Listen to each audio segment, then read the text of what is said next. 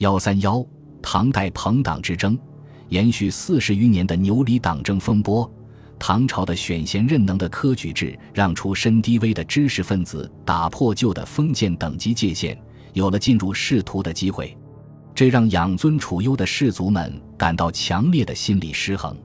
于是，一场政治斗争在文人间如火如荼地展开。这就是牛李党争。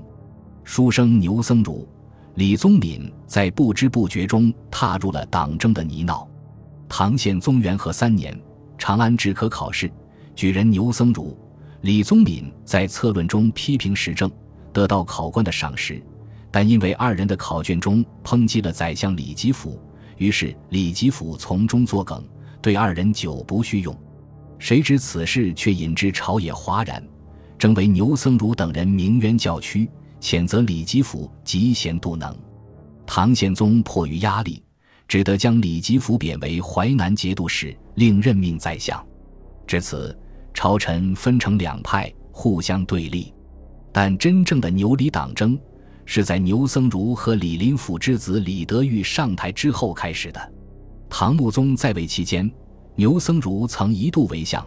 一次科举考试由牛党人物钱回主持，其中牵涉李宗闵等人。时任翰林学士的李德裕指斥李宗闵等人主持科考舞弊，结果李宗闵等人被贬官，斗争逐渐趋于复杂化。就这样，朝廷中形成以牛僧孺、李宗闵为首的牛党和以李德裕为首的李党两派，相互倾轧四十余年。牛李两党的政治主张主要表现在：李党力主崔义藩镇割据势力，恢复中央集权。牛党反对用兵藩镇，主张姑息妥协。可见，唐代党争已经完全演变成了一场争权夺利的政治斗争。历朝历代朋党之争的性质是不同的。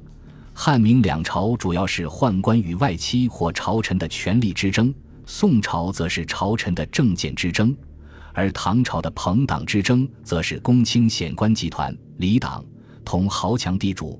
暴发户、庶族、牛党之间的冲突。